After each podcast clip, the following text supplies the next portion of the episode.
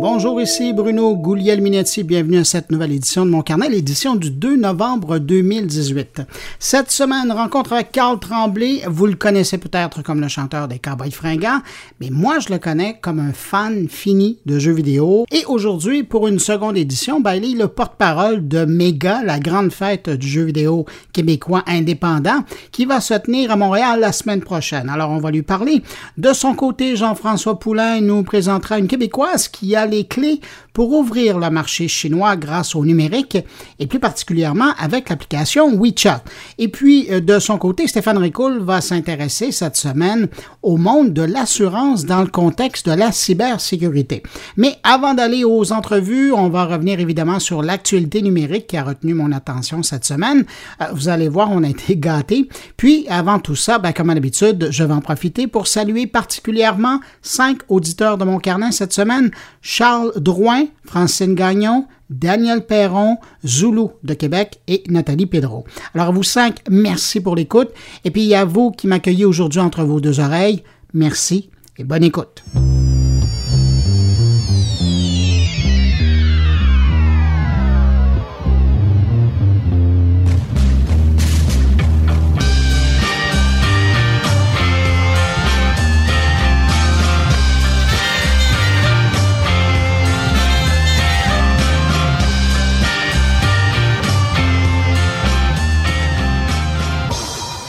Je commence avec la mauvaise nouvelle de la semaine, du moins euh, pour euh, plus de 80 000 personnes qui utilisent Facebook. C'est cette fuite d'informations qui vient d'être publicisée sur Internet. En fin de semaine, on apprenait que les messages privés de 81 000 utilisateurs de Facebook sont à vendre sur Internet. C'est la BBC qui a fait cette découverte et qui raconte que les pirates évaluent environ 10 cents la valeur de nos messages privés. Depuis un certain temps, des pirates proposent l'achat de ce type de contenu récolté en septembre dernier par le biais d'une extension pour logiciel de navigation. Si on regarde de plus près, ce sont les utilisateurs du furteur Chrome, Opera et Firefox qui auraient été victimes d'extensions malicieuses qui se cachaient sous les traits d'assistants personnels d'achat, d'applications de gestion de favoris et de mini-jeux. Les victimes habitent principalement la Russie et l'Ukraine, bien que certains cas remontent jusqu'au Royaume-Uni, aux États-Unis et au Brésil. De son côté, Facebook a rapidement dit euh, qu'ils n'avaient pas été victimes de piratage, qu'ils n'avaient rien à voir avec cette histoire-là, et euh, a contacté les éditeurs de logiciels de navigation pour les avertir de l'existence de ces extensions malicieuses. Et depuis, bien évidemment, les extensions ne sont plus disponibles dans les magasins.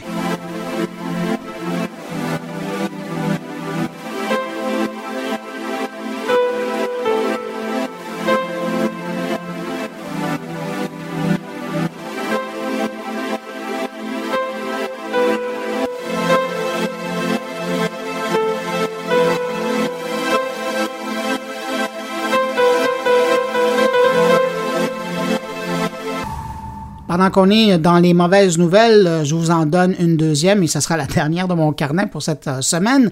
On apprenait euh, donc que le service d'hébergement de photos Flickr, celui qui appartenait à Yahoo, eh bien, retire son offre d'hébergement de photos de 1 teraoctet. À partir de février, tous les comptes gratuits passeront à une limite de 1000 photos et vidéos peu importe la résolution. Premier fait à connaître, d'abord, Flickr n'appartient plus à Yahoo. Depuis avril dernier, Flickr appartient à SmugMug. Deuxième fait, si vous utilisez un compte pro, euh, si vous vous posez la question à savoir si vous avez un compte pro, ben, vérifiez votre compte de carte de crédit. Si vous avez un compte pro, vous avez payé au moins 50 dollars à Flickr cette année. Et dans ce cas-là, Flickr vous offre un stockage illimité à compter de la nouvelle année. Alors, dans les faits concrètement, à partir du 8 janvier prochain, les utilisateurs d'un compte gratuit qui héberge plus de 1000 photos ou vidéos ne pourront plus télécharger de nouveaux contenus. De plus, à compter du 5 février, Flickr va commencer à supprimer de façon aléatoire euh, dans votre compte des photos ou des vidéos pour ramener le nombre à moins de 1000 photos et vidéos dans votre compte. Conclusion, mettez à votre agenda de passer télécharger vos photos de Flickr avant la fin de l'année, comme sera, ben, ce sera plus sage et vous serez en sécurité.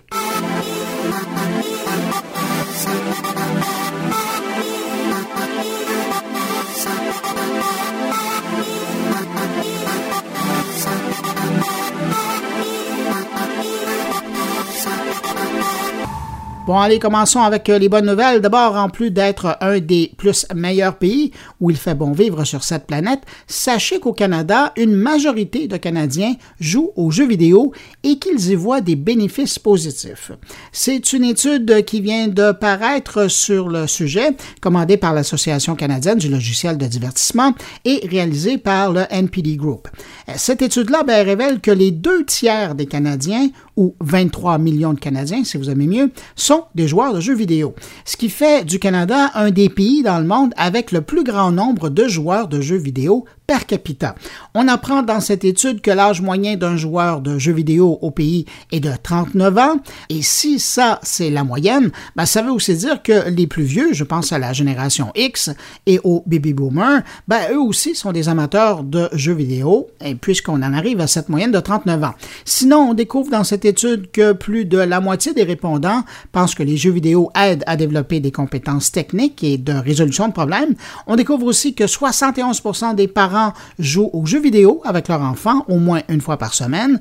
On apprend aussi que 8 joueurs de jeux vidéo d'action sur 10 jouent habituellement avec leurs amis. Et puis finalement, je retiens aussi euh, que même si le jeu sur console et ordinateur demeure très populaire au Canada, ben, le jeu sur téléphone intelligent et tablette grimpe toujours. Selon l'étude, 46% des Canadiens disent jouer maintenant le plus souvent sur un appareil mobile. Il y a six ans, on parlait seulement de 35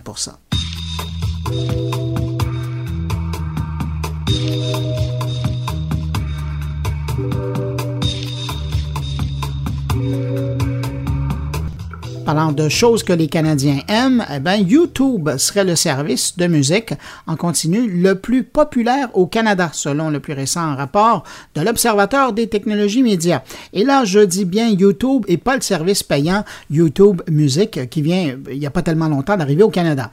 En chiffres, 93% des Canadiens qui utilisent un ou des services de streaming pour la musique utilisent YouTube. C'est énorme, ça, comme part de marché. Tout de suite après, ben, c'est Spotify qu'on retrouve. D'ailleurs, Spotify euh, qui termine cette année en croissance avec plus de 87 millions d'abonnés payants. Et avec un chiffre pareil, ben, vous imaginez bien que le 87 millions, c'est pas uniquement au Canada. Alors, pour terminer sur cette enquête de l'Observateur des technologies médias, on apprend qu'un francophone sur trois utilise maintenant un service de musique en continu pour écouter sa musique.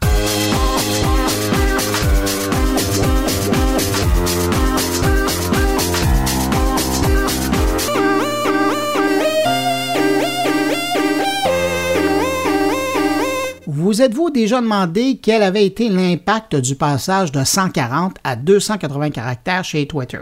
Depuis un an? Personnellement, non. Mais bon, chez Twitter, le sujet intéresse et j'avoue que le constat est assez intéressant.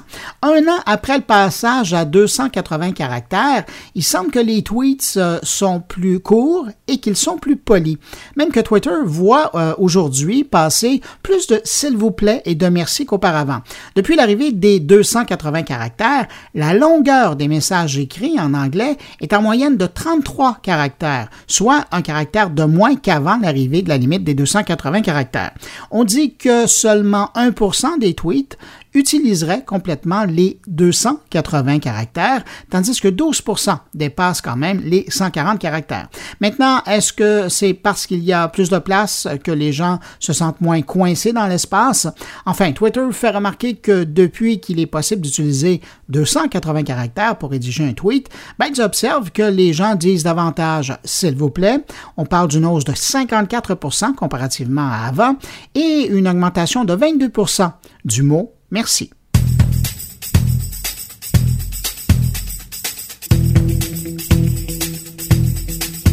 Petit clin d'œil à Mark Zuckerberg, le temps de dire que cette semaine, dans une entrevue, il a dit que pour lui, Apple était le principal concurrent de Facebook dans le domaine de la messagerie. Et vous l'avez compris, le système de messagerie e-Messenger d'Apple est le redoutable concurrent à combattre.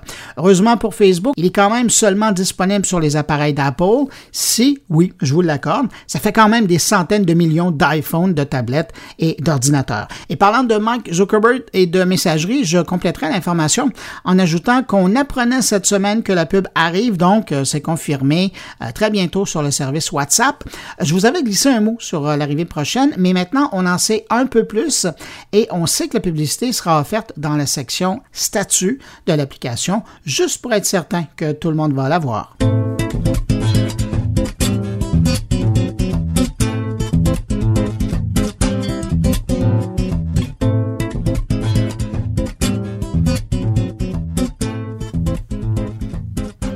vous saviez probablement que Google sait déjà beaucoup de choses sur vous et qu'il est toujours intéressé à en savoir un peu plus à votre sujet.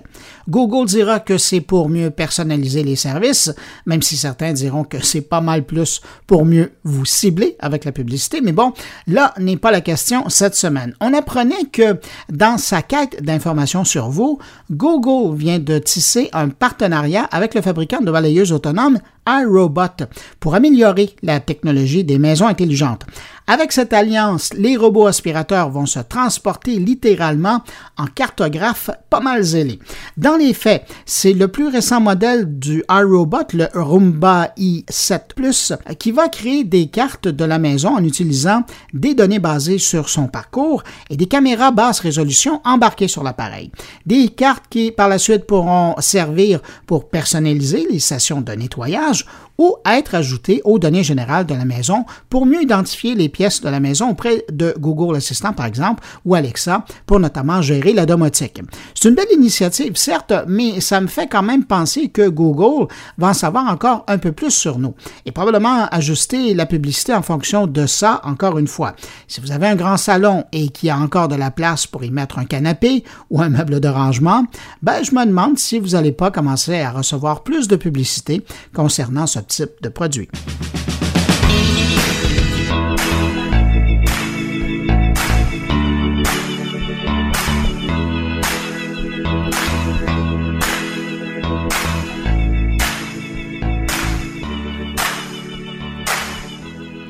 Tiens, parlant de Google, son assistant intelligent peut maintenant vous écouter raconter une histoire de Disney et y ajouter un fond sonore. C'est un autre partenariat, cette fois vous l'aurez deviné, avec Disney, qui rend cette chose possible. L'intelligence artificielle de Google Home pourra dorénavant ajouter de la musique et des effets sonores lors de la lecture en anglais de contes de Disney. Cette fonctionnalité baptisée Read Along with Disney va permettre d'enrichir la lecture de certains livres de Disney. Pour activer la fonction, faudra seulement dire à Google Assistant OK Google, lisons avec Disney. Alors, s'en suivra, dans le plus beau des scénarios, la diffusion d'une musique d'ambiance appropriée pour l'histoire en question lorsque la lecture commencera.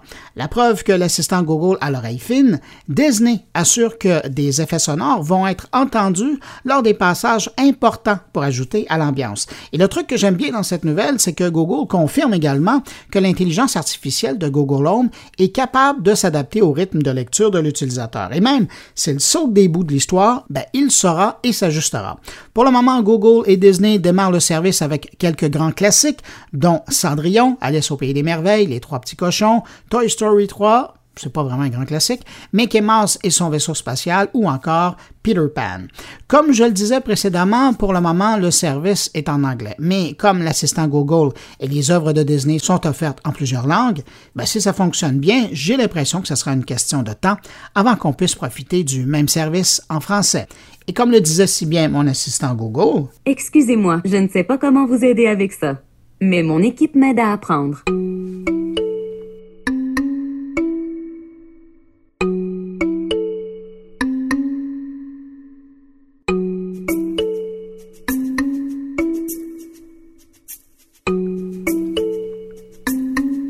Reste dans la grande famille de Google, mais cette fois, je vous parle de Waze, le petit frère de Google Maps, que je trouve quelquefois pas mal plus pratique que son grand frère. Waze qui vient de lancer une nouvelle version en bêta de son application qui inclut un lecteur audio et qui intègre sept nouveaux services audio qui viennent se greffer à Spotify, lui euh, présent depuis un moment maintenant.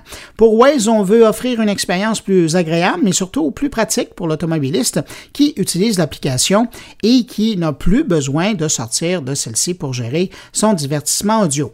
Parmi les sept nouveaux services musicaux, on retrouve Deezer et Pandora. Si vous utilisez Waze déjà, mais que vous ne voyez pas encore l'offre du gestionnaire audio encore disponible sur votre écran, euh, lorsque vous êtes dans Waze évidemment, ben, euh, ne vous en faites pas parce que pour le moment, et avant un déploiement général, Waze teste la fonction sur un petit nombre d'appareils pour ensuite le rendre disponible à tous dans les prochaines semaines.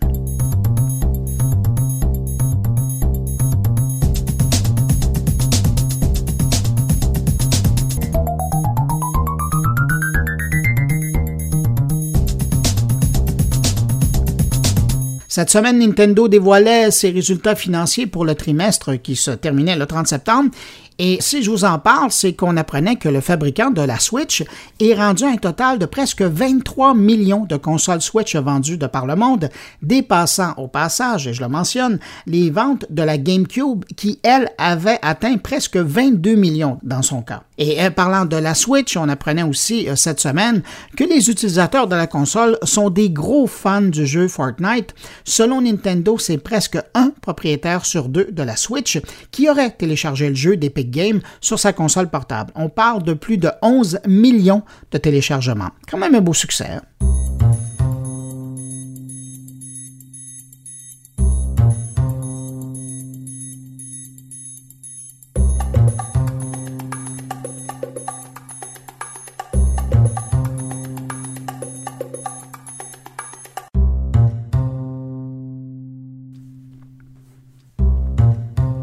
Le sujet de l'intelligence artificielle est toujours aussi fascinant et le MIT vient d'en ajouter une couche sur le sujet.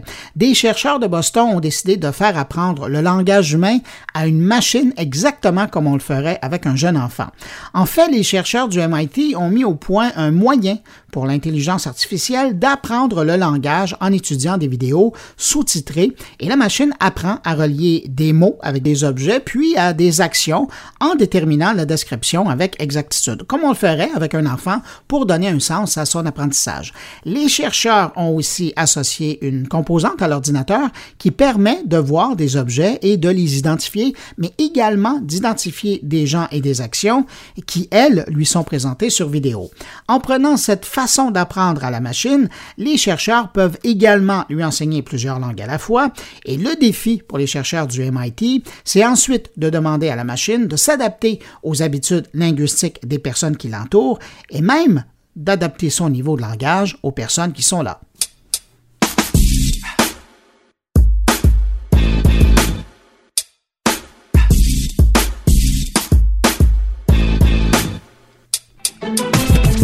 Amazon qui ouvre des boutiques sans caisse, c'est maintenant au tour de Walmart de tenter l'expérience, mais euh, ce n'est pas sous la bannière principale que le marchand va le faire. On va plutôt utiliser la bannière voisine, le Sam Clubs, pour euh, lancer euh, le nouveau Sam Clubs Now. Cette chaîne qui appartient à Walmart et qui porte le prénom du fondateur de Walmart est l'équivalent d'un Costco. De là l'intérêt de voir comment ça va se passer au niveau de l'expérience client. Maintenant, ce qui est différent de l'expérience d'Amazon, c'est que contrairement à la boutique Amazon Go, Walmart ne va pas utiliser un super système de détection des clients avec un réseau de senseurs et de caméras pour suivre les achats des gens.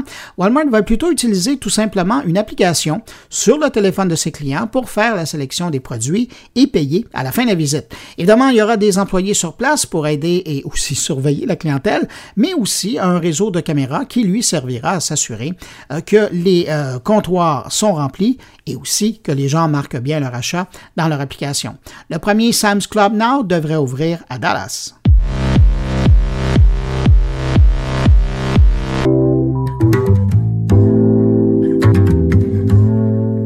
Ça fait un moment que je ne vous avais pas parlé euh, du réseau social Snapchat et pour cause, il n'y a pas beaucoup de bonnes nouvelles ces temps-ci concernant le service qui perd toujours euh, pas mal de terrain face à Instagram, Pinterest et même à Facebook.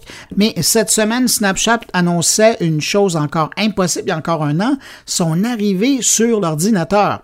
À défaut de perdre du terrain sur les téléphones, Snapchat part à la conquête des PC et des Mac et tente de prendre sa place sur les ordinateurs personnels. Donc, Snapchat Snapchat propose dorénavant ses filtres, ses lenses, sur ordinateur par le biais du logiciel Snap Camera et avec l'arrivée de ce logiciel vient également la compatibilité avec des plateformes de partage vidéo, ce qui va permettre à des snappers d'afficher ailleurs que sur Snapchat leur création. Donc maintenant, vous pouvez ajouter les effets Snapchat, les classiques comme les nouveaux qui changent presque tous les jours, à vos vidéos sur YouTube, sur Skype et même sur Twitch.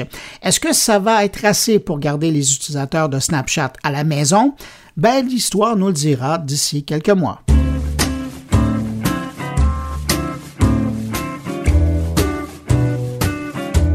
Ah ça c'est très injuste dans la vie d'ailleurs, parce que plus tu vieillis, plus tu bois, évidemment tu danses plus, donc il faut meubler. Et plus tu payes ta race le lendemain, dis donc. C'est pas gentil. Sans compter que, attention, quand tu as des enfants, tu ne peux plus consommer ta gueule de bois comme avant. Ah bah non, tu peux plus rester au lit toute la journée comme ça en plaignant. Vous reconnaissez peut-être la voix et le style de l'humoriste française Florence Foresti.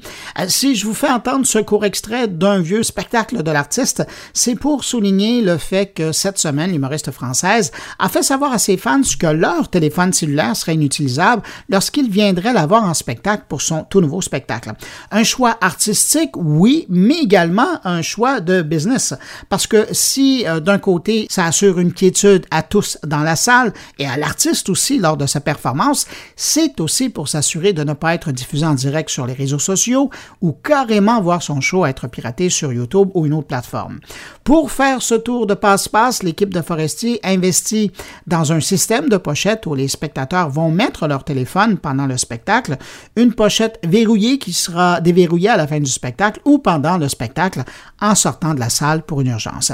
Avec cette approche, euh, Florence Forestier sera la toute première artiste française à utiliser le système américain de brouillage Yord. J'ai hâte d'entendre les premiers échos de l'expérience. Ça commence cette semaine au Paradis Latin à Paris et puis ensuite en décembre au Zénith, toujours à Paris.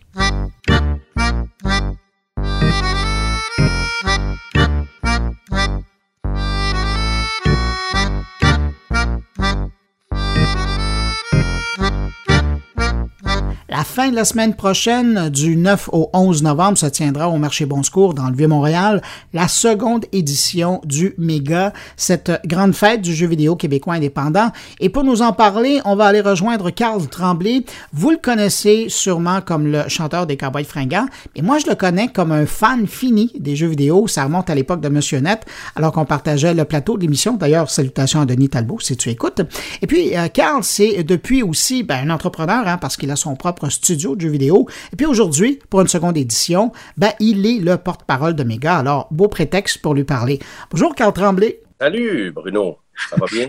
Oh, ça va très bien. dis donc, Carl, deuxième année de porte-parole de la grande euh, rencontre euh, Méga. Ça représente toi pourquoi cet événement-là maintenant? Ben, écoute, l'année passée, ma première année, c'était déjà, euh, déjà quelque chose d'intéressant parce que en discutant avec les gens de la guilde, avec euh, Louis-Félix et tout ça, eux, euh, à leur retour de PAX, euh, trouvaient déplorable qu'il n'y ait pas un événement comme ça à Montréal, où le public était invité à venir voir ce qui se faisait ici aussi. Et on sait que Montréal est quand même assez important dans le domaine vidéoludique au, au, Canada, en particulier au Québec. Donc, c'était juste naturel de de créer ça. Cet événement-là a été créé assez rapidement l'année dernière, je dirais, dans un, laps de presque à peine trois ou quatre mois. Et euh, là, ben, cette année, c'est la deuxième année, donc euh, amélioration des trucs de l'année passée, une année complète à, pouvoir euh, approcher d'autres studios, plus, de rendre ça encore plus gros. Et la réponse l'année dernière a été vraiment très, très bonne aussi. Mm. Donc, c'était la moindre des choses de revenir avant de rentrer dans euh, la nouvelle édition, puis je suis content parce que tu l'as mentionné, parce que c'est là que j'allais t'amener. C'est difficile de pas le comparer au PAX, hein, parce que essentiellement c'est la même chose. C'est l'occasion de voir des indépendants, de voir leur création, de les rencontrer pour de vrai, là, avoir de les chairs en os. Ceux qui travaillent là-dessus, il y a un parallèle à faire. Ben, je pense qu'ils s'en cachent pas hein, non plus. C'est vraiment une inspiration. C'est tu sais, des PAX, ils commencent à en avoir un peu partout. Euh, il y en a en Australie, il y en a, tu sais. Et euh, il y aurait peut-être pu y avoir un PAX euh, Montréal, mais en même temps, euh, les, gens de la guilde, les gens voulaient mettre de, l'avant l'industrie indépendante québécoise qui est très qui est très fournie, qui est très remplie. Et ça permet aussi de garder un contrôle complet et de, faire toutes leurs affaires, nos affaires nous-mêmes. Donc, je pense que c'était plus logique et il y, a les, il, y a les, il y a les participants là-dedans. Il y a les gens qui sont là pour, pour amener le, le méga au niveau de, du PAX, d'en faire une destination intéressante pour là, cette année. Euh, je sais qu'il y, y, a des studios euh, à l'extérieur du Canada aussi qui vont être là. De la France notamment, oui. Oui, donc euh, mais c'est un début. Là, euh, si ça continue à aller bien, euh, l'année passée, il y a eu une très bonne réponse. Et s'il y a une bonne réponse encore cette année, puis que les gens viennent, c'est tellement un, événement plaisant pour le public parce que il y a de plus en plus de gamers. On l'a vu d'ailleurs cette semaine, il y a comme une espèce d'article qui est sorti. Mm-hmm. Puis euh, ces gens-là, des fois, ils savent pas. Puis tu sais, es adolescent, tu as 14, 15, 16 ans, tu tripes sur les jeux vidéo, mais tu c'est une, opportunité aussi de voir les métiers du jeu vidéo. il y en a plein de métiers. Donc, pour les parents, je pense que c'est important. Si vous voyez que votre enfant est un gamer, ben, amenez-le voir le méga. Ils vont pouvoir parler avec les, participants. Donc, je pense que ça, pour créer de la relève, pour euh, mettre de l'avant tous les, les, produits qui se font ici, les jeux qui se font ici, les applications qui se font ici, les, tous les trucs qui sont euh, par, rapport à, l'industrie euh, informatique, jeux vidéo, tout ça, ben, je pense que ça vaut la peine de venir faire un tour à cause de ça. Voilà. Quand tu le disais, euh, première édition, ça a été un gros succès. La preuve, c'est que là, maintenant, la nouvelle édition, ça va être sur deux étages. Ça, c'est une bonne nouvelle parce qu'il y avait vraiment du monde l'année passée, là, à certains moments. Donc, qu'est-ce qu'on va retrouver? Qu'est-ce qui te marque, toi, dans cette deuxième édition? Bien, je pense qu'il y, a, encore plus de studios. Il y a euh, encore plus de conférences. Il y a un volet très, euh, très interactif. Il l'avait l'année dernière, mais là, avec plus d'espace, les gens vont pouvoir encore plus tester de jeu, encore plus jouer dans la zone multijoueur à, un jeu en particulier avec des amis ou avec leurs parents ou n'importe quoi. Euh, il y a un espace aussi primeur qui est très intéressant cette année. Euh, que là, j'ai un blanc, je ne sais pas s'il y en avait une l'année passée, mais en tout cas, cette année est quand même assez euh, chargée. Cette année aussi, euh, la nouveauté, c'est que Red Barrel est commanditaire principal. Donc, ça donne un coup de main. Tu sais, Red Barrel, c'est une compagnie à la base indépendante qui a fait un gros succès et qui, qui a envie de redonner euh, à l'industrie euh, euh, du jeu vidéo indépendant au Québec. Donc, je pense que pour ça aussi, en fait, là, euh, moi-même, j'ai hâte de voir, je connais pas tout encore, mais tu sais, déjà d'avoir sur deux étages, d'avoir encore plus de zones, je pense que ça va être vraiment intéressant. Puis en plus, ils ont racheté comme, ben, ben pas racheté, mais l'Odyssée du jeu, du jeu vidéo. Le concert. Le jeu vidéo que le concert.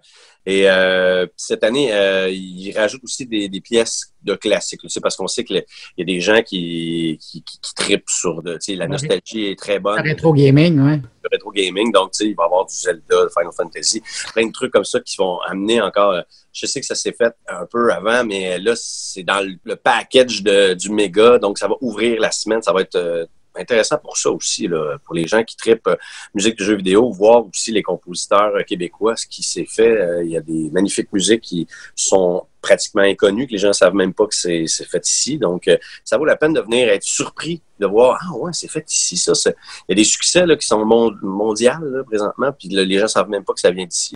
Ouais. dis donc, parlant de nouveautés et, de succès, évidemment, toi, tu as un double chapeau dans cet événement-là, parce que d'une part, tu es porte-parole, mais tu es aussi un patron d'un studio de jeux, de développement. Cette année, là, tu présentes un nouveau jeu? Oui, oui. Virus, euh, Virus 4.0, c'est comme notre. Euh, écoute, c'est un, un, projet qu'on a monté l'année dernière. On a, on a commencé à développer ça avec euh, le FMC. On avait reçu une, subvention du FMC. Et c'est un jeu, c'est un jeu de réalité virtuelle assez spécial parce que c'est pas un jeu que, qui va être donné aux, gens chez eux. Donc, euh, c'est plus un, espèce de concept.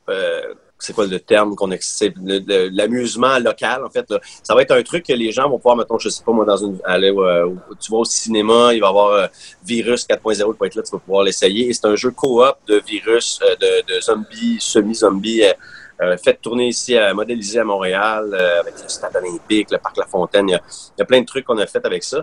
Puis euh, là, on, va le présenter en primeur. C'est la première fois qu'on va le présenter la version jouable, quatre joueurs en même temps. Donc, on a hâte de voir si les gens vont apprécier. Il n'est pas fini, évidemment, c'est un prototype.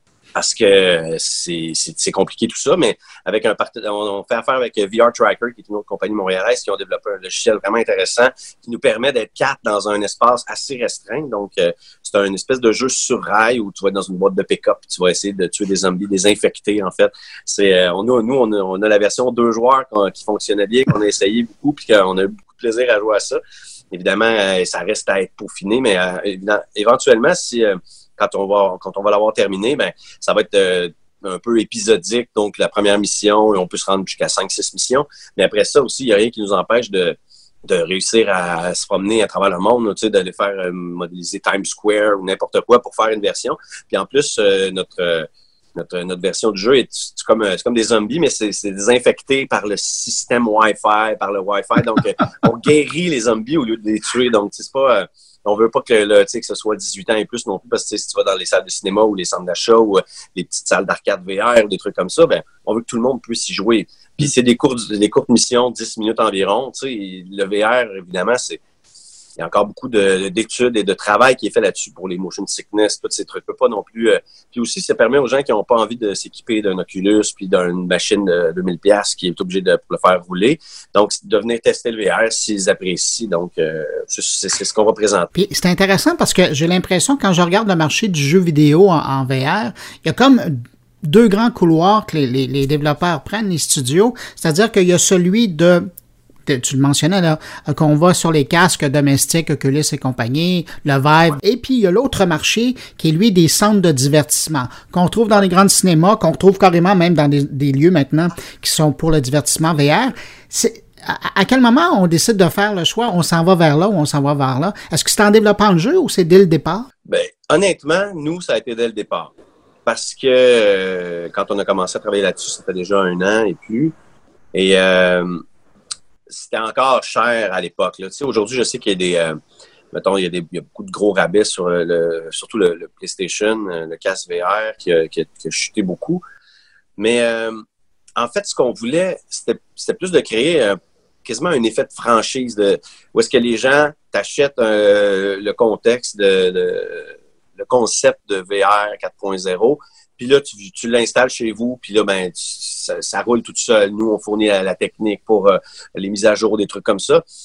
De créer de quoi d'intéressant pour, euh, pour, les centres de divertissement et euh, de créer un, parallèle aussi, tu sais, justement aux salles d'arcade ou des trucs comme ça.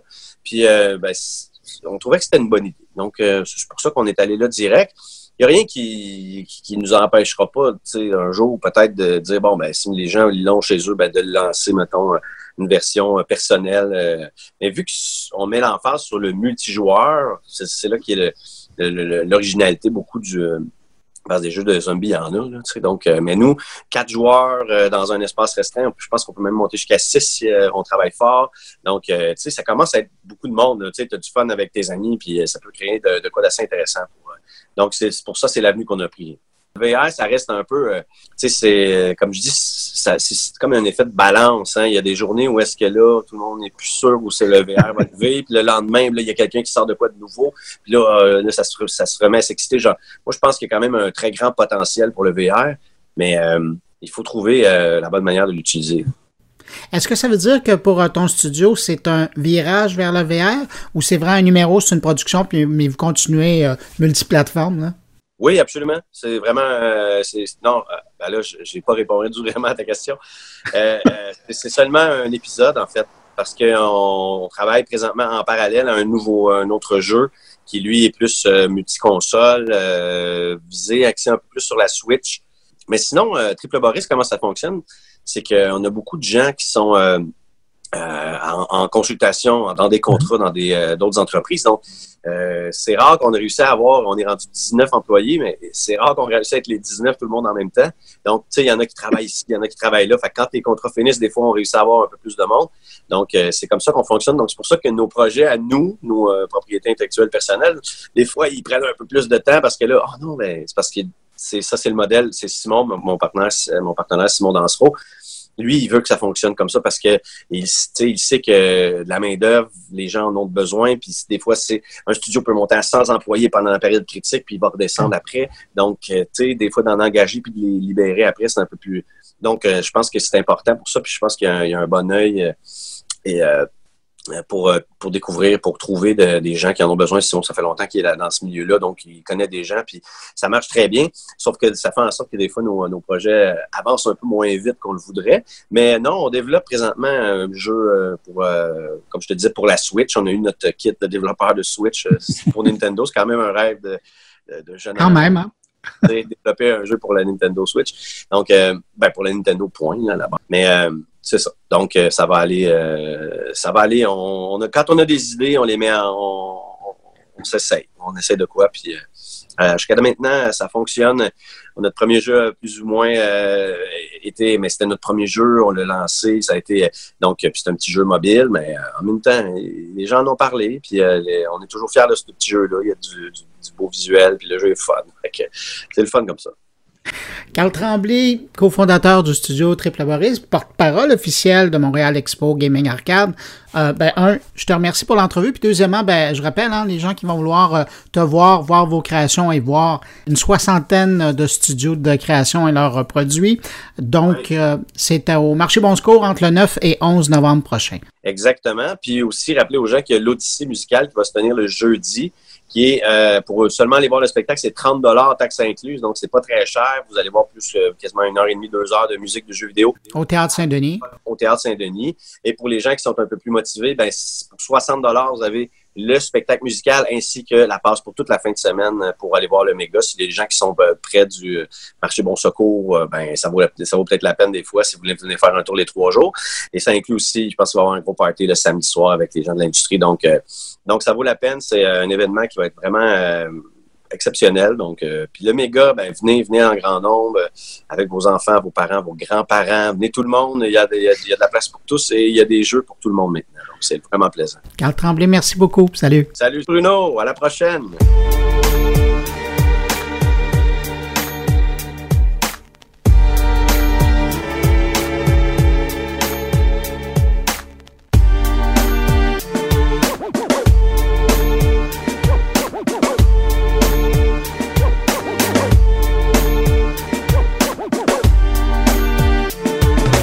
C'est maintenant le temps d'aller rejoindre Jean-François Poulain. Salut Jean-François. Bonjour Bruno. Ça va bien? Ça va très bien. Euh, Jean-François, aujourd'hui, tu nous parles de localisation de produits, mais dans un contexte où c'est le marché international qui nous intéresse, mais localement. C'est ça, hein? Exactement. Ben, je m'intéresse au, dossier dans les deux sens. Hein. Euh, par exemple, il y a quelques années, on avait fait une conférence à Montréal euh, qui portait sur le sujet de la localisation comme ça. Puis quand on, prenait très spécifiquement le petit détail des formulaires de commande et dans lesquels, bon, ici au Canada, on va dire euh, monsieur, madame, maintenant on n'utilise plus mademoiselle, à l'époque on l'utilisait encore. Puis, puis maintenant, il y a peut-être même d'autres variations dont on va, on va éviter le sujet maintenant, mais par exemple, en Syrie, dans la Syrie de l'époque, tu devais mettre les, je pense qu'il y avait 26 grades de l'armée que tu devais mettre dans un formulaire comme ça. Sinon, c'était éthiquement, ça se faisait pas, puis les gens pouvaient ne pas faire affaire avec ton entreprise parce qu'il manquait ça dans ton formulaire de, commerce électronique. C'est quelque chose, hein? Donc ça, c'était du, Canada vers là-bas. Euh, et, là, dans l'entrevue que je fais aujourd'hui avec euh, Clara La Jeunesse, c'est euh, de la Chine vers ici. Mais dans le cas de, Clara La Jeunesse, sur quoi elle a travaillé pour développer son expertise comme ça? Bien, je pense que c'est un concours de circonstances. Euh, elle est encore toute jeune, donc elle revient de Chine. Elle a passé quatre ans là-bas à étudier le chinois, euh, d'apprendre les us et coutumes. Et donc, euh, étant de sa génération, elle a aussi appris à utiliser ce qui, ce qui se faisait là-bas. Et elle a appris à programmer également. Elle a découvert WhatsApp et elle a programmé pour la compagnie de café dont le nom m'échappe. Elle a programmé donc une app qui te permet de payer parce que WhatsApp là-bas, ce qui ce qui est l'avantage pour les Chinois, c'est que tu peux programmer des sous-apps pour aller à l'intérieur de ça et, ça te permet de faire des transactions électroniques. Et donc, elle est revenue au Canada, se chercher un emploi et elle nous l'a dit dans l'entrevue, elle, a euh, présenté son concept de dire à, Tourisme Montréal, je peux faire une carte permettant aux Chinois à travers WhatsApp quand ils viennent en tourisme, de planifier leur voyage, de profiter de ristournes et de payer localement certaines choses à travers l'app. Alors, évidemment, Tourisme Montréal a adoré l'idée et donc maintenant, elle fait partie du, euh, du MT Lab. Et ce qui est intéressant justement avec euh, cette application chinoise-là, c'est que c'est vraiment un portefeuille d'applications. Hein. Il peut faire comme s'il était à la maison et consommer euh, les biens en payant avec cette application-là qui est sur son téléphone. Oui, et ça leur tire une épine du pied en même temps parce qu'ils devaient amener beaucoup d'argent cash avec eux pour payer localement. Parce que le système de paiement normal, carte de crédit de, qu'on a ou dont on profite en Occident, n'est pas tout à fait le même euh, avec la Chine. Donc, ils ne pouvaient pas payer avec des cartes de, débit ou l'équivalent. Ils n'ont pas de carte de crédit nécessairement, mais des cartes de débit, ils ne pouvaient pas payer avec ça. Finalement, Jean-François, pour s'imaginer, c'est un peu comme si on allait en Chine et on ne pouvait utiliser notre carte Interact pour payer nos achats. C'est aussi simple que ça. Exactement. Et là, on, se retrouverait peut-être à utiliser, je ne sais pas moi, Facebook qu'on connaît bien localement pour payer euh, euh, dans le commerce euh, chinois là-bas. Et donc, ça serait ma carte de crédit qui serait débitée ici au Canada, mais la transaction aurait lieu en Chine. Écoute, Jean-François, merci de nous avoir titillé avec ton sujet. On va l'écouter tout de suite. Tu nous rappelles donc le nom de ton invité, son entreprise? Clara La Jeunesse de Feidao, qui veut dire s'envoler en chinois. Jean-François, merci beaucoup pour cette entrevue, puis à la semaine prochaine. Merci Bruno. Salut. Fedao, c'est euh, une application dans WeChat pour les touristes chinois qui visitent le Canada. Euh, en fait, WeChat a permis euh, aux entreprises, aux individus de pouvoir de créer des applications à l'intérieur de leur écosystème. En fait, ça, ça, sort d'où ça? C'est que WeChat a la, la volonté de ben, est déjà rendu une super app, mais là ils ont la volonté de venir de devenir l'internet en soi. les utilisateurs ne sortent jamais de WeChat. Puis ils ont voulu créer un genre de app store à l'intérieur de, de, leur app parce que les utilisateurs ne veulent plus télécharger d'app. Ils ont déjà plus d'espace dans leur téléphone, puis il y a tellement de barrières pour de, télécharger une nouvelle app, comme s'inscrire, se login, etc., créer un, compte et tout ça. Il y a des barrières, les gens veulent plus pour euh, des, petits services où en Chine, justement, tout, toutes les entreprises créent des apps tout le service passe par les apps. Toi, tu as découvert ça parce que tu étais là-bas pendant une période de temps. Tu me disais que tu apprends le chinois aussi. Oui, j'ai habité euh, quatre ans en Asie, donc euh, deux ans à Singapour. J'ai commencé à apprendre le mandarin là-bas. Euh, et ensuite, j'ai vécu en Chine où j'ai étudié pendant deux ans et demi à l'université, à Shanghai et à Harbin dans le nord de la Chine. Donc là, c'était juste pour apprendre une nouvelle langue, apprendre la culture chinoise et connaître un peu plus qu'est-ce qui se passait là-bas. Ça, ça m'intéressait les, les affaires internationales et euh, j'ai commencé à comprendre que la technologie est vraiment différente en Asie et qu'ils ont fait un saut, en fait, euh, en termes d'innovation. Et euh, ils ont commencé, en fait, quand, quand, eux, ils déploient une technologie, c'est déjà des millions de personnes qui, qui vu que c'est dans un écosystème fermé. Pour toute niche qui se passe en Chine, il y a déjà des millions de personnes qui l'utilisent. Ça, c'est... Donc, toi, tu as, le volet, le volet linguistique qui t'intéressait quand tu es allé là-bas. Tu as aussi analysé un petit peu le marché au niveau de ce qu'était la technologie. Oui, ben c'est forcément, il y a, euh, étant donné que l'Internet est censuré en Chine, il y a les apps comme Google, les apps de Google, de Facebook, etc., les, les, euh, les réseaux sociaux euh, occidentaux euh, ne sont pas disponibles en Chine. Ils sont censurés, en fait. les Chinois, ils ont créé leur, leur, euh, leurs apps miroirs, qu'on appelle un peu, qui fait essentiellement la même chose, mais qui l'ont adapté à leur marché, à leurs besoins. Euh, ça, a, ça a comme évolué dans, dans un, un habitat fermé, puis ça a évolué de façon différente, puis de façon beaucoup plus rapide. Euh, puis euh, donc, euh, un peu, penser à WeChat ou à, Weibo, toutes ces apps-là qui ont beaucoup, beaucoup d'utilisateurs, puis qu'ils intègrent la technologie beaucoup plus rapidement, les fonctionnels de paiement et de, choses. Puis là, WeChat, donc, est transactionnel. Toi, tu as eu l'idée de faire une adaptation parce que tu es au MT Lab en ce moment. Qu'est-ce qui t'a amené à faire le lien entre le tourisme à Montréal ou au Québec, ou au Canada, parce que ton modèle est très porteur, et, ton expérience que tu avais vécue en Chine? Comment ça s'est passé? Ben, en fait, ça a commencé déjà en Chine, j'ai décidé de faire un bootcamp pour apprendre à coder à Shanghai. Puis euh, ça a duré deux mois et j'ai fait une petite app et j'ai appris euh, à, coder de façon minimale, à, comprendre un peu euh, cette industrie. Après ça, je suis revenue, j'ai travaillé pour Starbucks Chine là-bas. Je les ai aidés à développer une, app de commande et livraison pour les, les, boissons Starbucks en Chine. Et ça, c'était un produit vraiment plus petit pour quelques magasins à Shanghai. Puis ensuite, on est, ben, je suis revenue ici puis je me cherchais un emploi et tout ça. Et finalement, euh, j'allais un peu faire du réseautage. Et j'ai été à un événement qu'on appelle un reverse pitch au MT Lab, c'est-à-dire que les, grandes entreprises qui ont cofondé l'incubateur du MT Lab euh, faisaient des présentations sur qu'est-ce qu'ils voulaient, dans quoi ils voulaient innover en tourisme. Donc, euh, Air Canada, euh, Tourisme Montréal, etc. Ils faisaient tous des présentations sur le marché euh, canadien, québécois, qu'est-ce qu'ils voulaient innover, quel genre de technologie ils voulaient intégrer et, tout ça. Et bon, le Tourisme Montréal disait, disait qu'il y avait une très grande augmentation du tourisme chinois, puis que ça devenait un marché prioritaire pour eux, mais qu'évidemment, ils avaient un petit peu de la difficulté à à bien répondre à ce marché. Je suis allée voir, j'ai ouvert mon WeChat, puis j'ai ouvert une app, un peu une carte, une carte géolocalisée qu'avait quelqu'un avait créée pour une autre ville. Puis je, je l'ai montré à, la personne de Tourisme Montréal. J'ai dit, euh, en fait, je suis capable de créer ça pour Montréal. Est-ce que vous seriez intéressé? Puis euh, la, personne était, la, personne Tourisme Montréal, elle a tellement aimé l'idée, on, a gardé contact. Puis euh, ça a été comme une validation de marché pour moi. Euh, donc après ça, j'ai euh, j'ai engagé quelqu'un pour m'aider, un développeur en Chine, pour m'aider à le construire. Puis j'ai construit un MVP, là, une, un produit minimal en une semaine. Et, et, donc, ce que tu présentais, c'était une carte interactive pour, qui s'adresse aux touristes qui viennent, qui viennent de Chine. Donc, mais c'est plus que ça que tu m'as raconté avant tu peux faire des transactions à travers ça. Ça résout des problèmes pour les Chinois, si j'ai bien compris. C'est ça. Ben, j'ai adapté. Euh, c'est pas juste informationnel parce que ça aurait un peu moins de valeur avoir ça. Puis étant donné que dans WeChat, ils ont la possibilité de faire des transactions, de faire des achats, euh, ils, ont, ils ont fait leur, euh, leur app est connectée à leur compte de banque en Chine.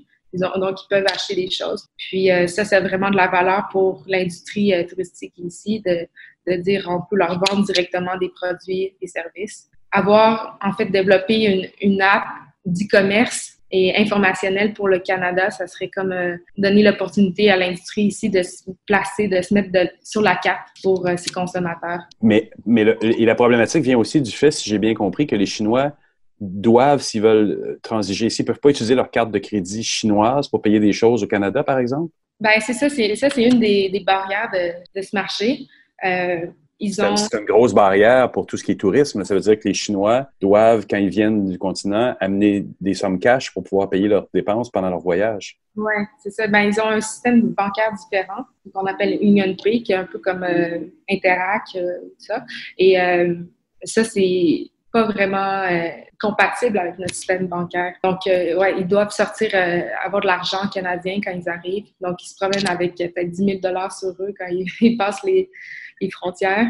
Puis euh, ça, c'est quand même très difficile pour eux parce que, en fait, maintenant, maintenant qu'ils sont qu'ils ont un, mode de vie cashless en, Chine, ils, font juste payer tout avec leur téléphone. Maintenant, quand ils, voyagent en Occident, au Canada, ils doivent tout d'un coup euh, ressortir leurs vieilles habitudes de dire on va payer avec du cash. Puis en plus, il y a une limitation aux frontières. Tu peux pas passer, je pense, justement, avec plus que 10 000 Étant donné que aussi les, les, les Chinois qui voyagent à l'étranger, c'est vraiment la, les, les Chinois qui sont les plus riches qui peuvent se le permettre. Euh, donc, euh, c'est, ils doivent limiter leurs achats, alors que s'ils peuvent justement payer avec WeChat, ils, peuvent, ils sont prêts à dépenser cinq fois plus. Et, là, là, tu parles à, à, Montréal, à Tourisme Montréal, mais j'imagine que toutes les autres villes du Canada sont déjà en ligne pour faire affaire avec toi. Ben, je commence à leur parler, là. C'est, euh, travail. Euh, mais ouais, c'est un marché prioritaire pour le Canada. Ça représente 600 euh, 000 touristes qui viennent en plus de 600 000 touristes en, en 2017. Puis euh, le Canada, pense que ça va doubler d'ici 2022. Mais c'est vraiment le marché prioritaire de, de l'industrie touristique à, l'échelle mondiale. c'est tous les autres marchés. Puis euh, là, de plus en plus, le gouvernement va, va, donner de plus en plus de passeports. Là, c'est limité. Je pense qu'entre euh, peut-être 8, 8, et 10 de, de, citoyens ont un passeport. Puis euh, à chaque année, là, ils vont en donner de plus en plus. Comment comment tu arrives à développer, comme pour une, pour une clientèle chinoise, tu as vécu là-bas, tu as, utilisé leurs apps, comment un développeur se dit, moi, je vais développer? Est-ce que déjà des compagnies canadiennes peuvent le faire sans avoir un pied comme toi, tu es un développeur là-bas? Est-ce qu'une compagnie canadienne qui voudrait développer une app pour, WeChat est capable de le faire à partir d'ici, puis le développer, puis le pousser sur la boutique? Euh? C'est un petit peu difficile. Il faut faire affaire avec euh, des compagnies qui, euh, qui offrent ce service-là, des, des, compagnies partenaires de WeChat. Qui s'assurent, j'imagine, aussi que tous les paramètres sont respectés pour pas que ce soit édité ou coupé par le gouvernement. Non, c'est ça. C'est euh, il y, a, y, a, y, a, quand même des réglementations à suivre euh, sur qu'est-ce qu'on peut vendre sur l'app, qu'est-ce qu'on peut pas vendre. Puis euh, parce... il y a des produits que tu pourrais pas euh, faire vendre, par exemple? Oui, par exemple, euh, penser comme à tout ce qui est casino. Même ça, c'est ça fait partie de l'industrie touristique. Et les jeux d'argent en Chine sont illégaux, même si c'est c'est une activité qu'ils adorent, à Macao et tout ça, mais c'est en mainland China, dans la, la République chinoise, ils ont il n'y a pas de casino. Puis euh, même faire la publicité de jeux d'argent, c'est illégal en Chine. Puis c'est quoi les particularités quand une clientèle chinoise t'adresse ça comment à travers une interface? À part l'écriture, évidemment, qui est largement différente. Tu dois utiliser le, quoi, de mandarin dans ce cas-ci? Oui, euh, c'est en caractère, euh, caractère chinois simplifié. OK. C'est... Euh, L'interface était vraiment très différente visuellement. Ils aiment beaucoup avoir des icônes partout, des... C'est ouais. un désir ou juste une façon, ou juste parce qu'il n'y a pas d'expérience de, utilisateur mesurée là-bas, puis allez, on va comme je te pousse, puis je te mets des petits boutons partout. A des jeux vidéo, le font beaucoup, mais là-bas, ils aiment ça. Oui, ils préfèrent avoir toute l'information dès le début. De savoir ah où aller, un peu comme un table des matières, de savoir, euh, donc ça, ça, ça, si je vais aller à tel endroit, il ne faut pas que les boutons soient cachés. Là. Tout est, tout est en premier niveau, puis donne-moi ouais. l'information, sinon je te fais pas confiance. Ah, ça change la donne. Est-ce qu'il y a d'autres éléments comme ça que, qui, qui, qui ressortent? Oui, euh, sur, le, sur le UX, il y a ouais, beaucoup d'animation, beaucoup de... Le visuel est plus l'aspect gamification, gagner des badges, des affaires comme ça, c'est beaucoup euh, beaucoup plus interactif puis l'utilisateur veut être plus engagé dans son parcours. Hein. Puis euh, c'est sûr qu'ils ont des euh, c'est comme la façon que tu fais la publicité ou tu essaies de, rejoindre ton utilisateur, ils ont des règles, c'est sûr.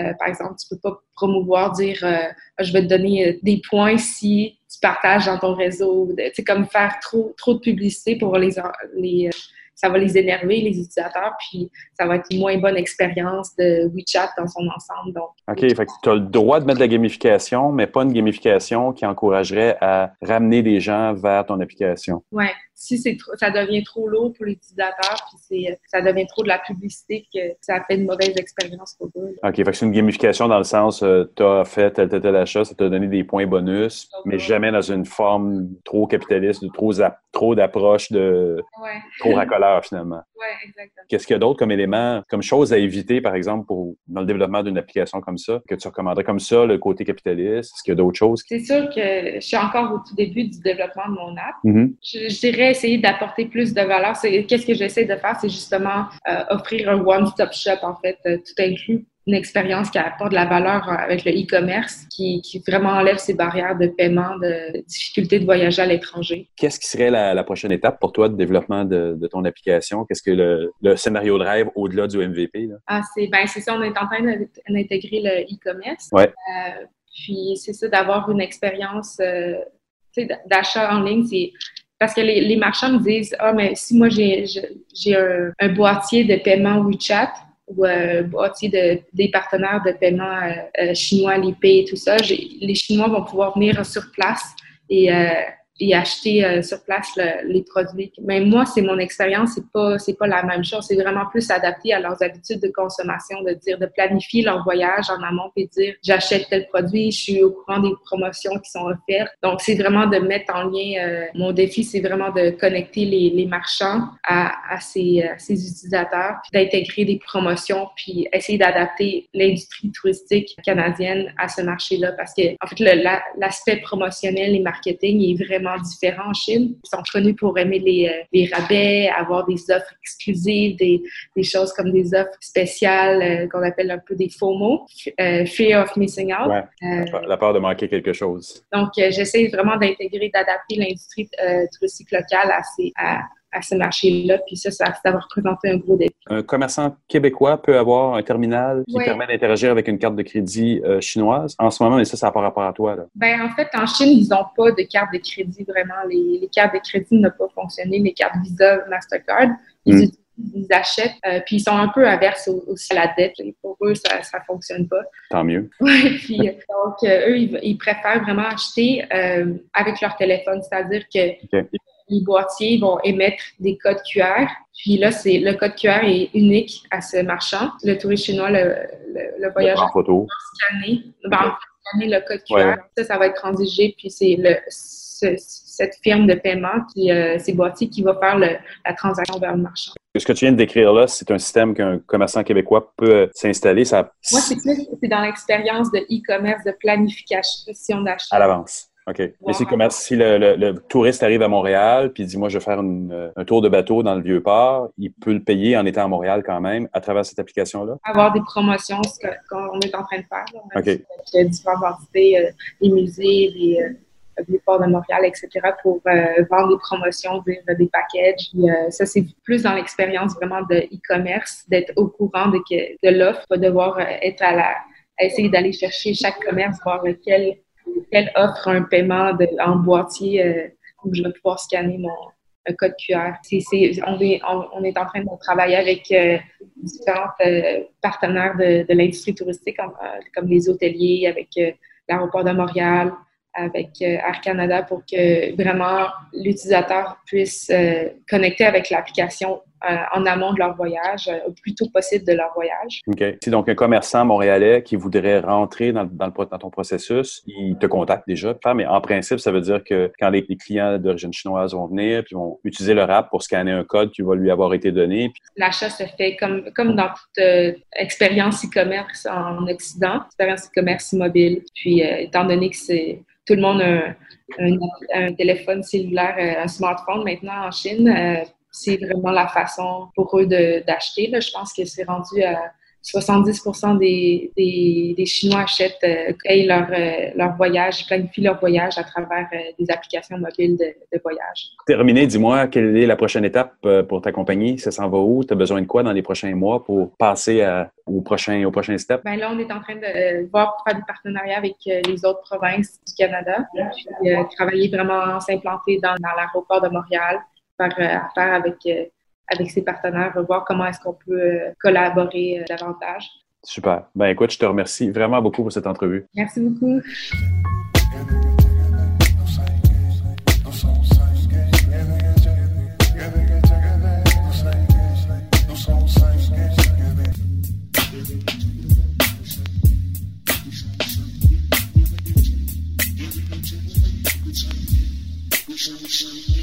On est presque arrivé à la fin de mon carnet et c'est le temps d'écouter le billet de Stéphane Ricoul qui va clore cette édition, encore une fois. Et cette semaine, Stéphane nous parle d'assurance et de cybersécurité. De quoi réfléchir?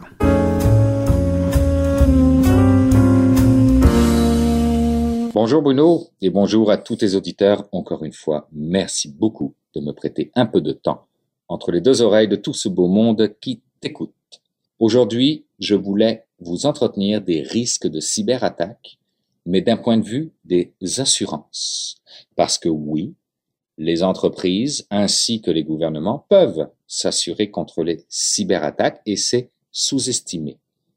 Faut quand même savoir que selon un rapport qui vient de sortir de la Lloyds, compagnie d'assurance, le coût des cyberattaques à travers le monde, juste pour l'année 2017, a été estimé quelque part entre 445 et 608 milliards de dollars.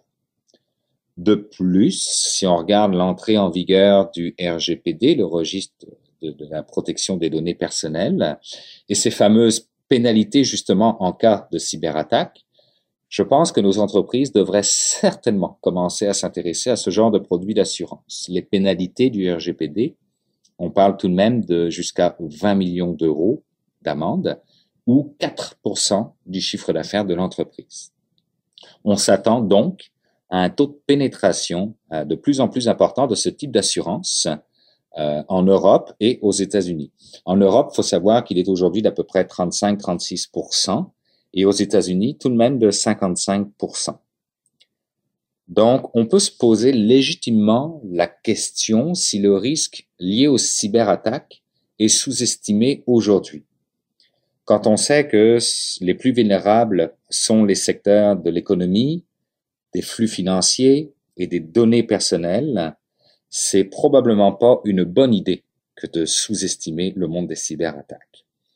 Alors même si ce sont les États-Unis et euh, l'Europe slash le Royaume-Uni particulièrement qui sont les plus menacés, je me suis amusé à regarder quelles ont été les cinq pires cyberattaques des dernières années. En cinquième position, c'est la firme Adobe qui a été ciblée avec 153 millions de comptes concernés. En quatrième position, c'est la firme LinkedIn avec 164 millions de comptes concernés. Troisième position, c'est MySpace. Et oui, MySpace avec 360 millions de comptes concernés. Les chiffres sont sortis ultra tard suite à leur attaque, mais c'est au total 360 millions de comptes effectivement.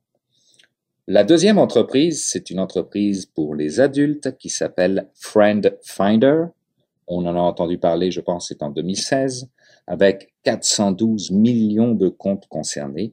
Et le recordman du monde, c'est Yahoo, avec 3 milliards de comptes concernés, soit l'ensemble des comptes Yahoo. Maintenant, si on parle dollars, parce que c'est important, il faut savoir qu'en moyenne, à travers le monde, pour chaque entreprise ayant eu une attaque de type euh, email, donc on appelle ça des business email compromise, on parle de pertes évaluées à 144 000 dollars. Et ce type d'attaque a été mené dans 92 pays différents en 2016, donc on n'est absolument pas à l'abri. En guise de conclusion, vous devez savoir que le marché de l'assurance, pour se protéger des cyber-risques, va doubler d'ici 2020 et risque d'atteindre fortement 10 milliards de dollars. Et c'est notamment dû à l'augmentation du nombre d'objets connectés. D'ici 2030, on estime même que ça pourrait atteindre 20 milliards de dollars comme marché potentiel. Le cyber-risque devient donc un des principaux secteurs de croissance stratégique pour les compagnies d'assurance. Et entre vous et moi, je ne sais absolument pas si c'est une bonne nouvelle. Merci.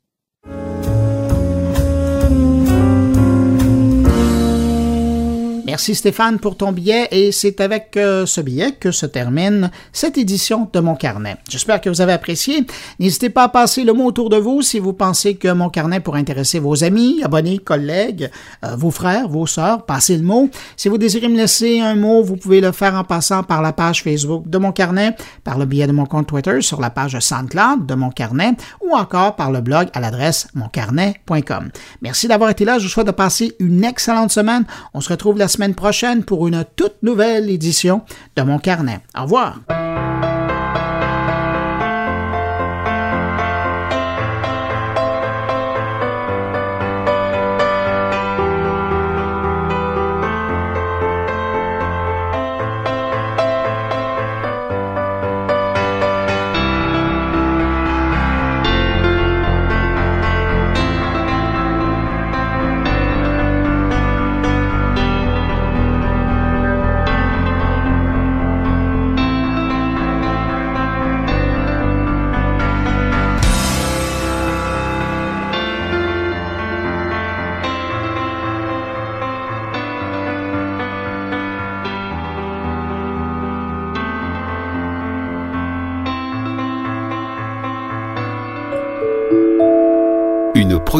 goulielminetti.com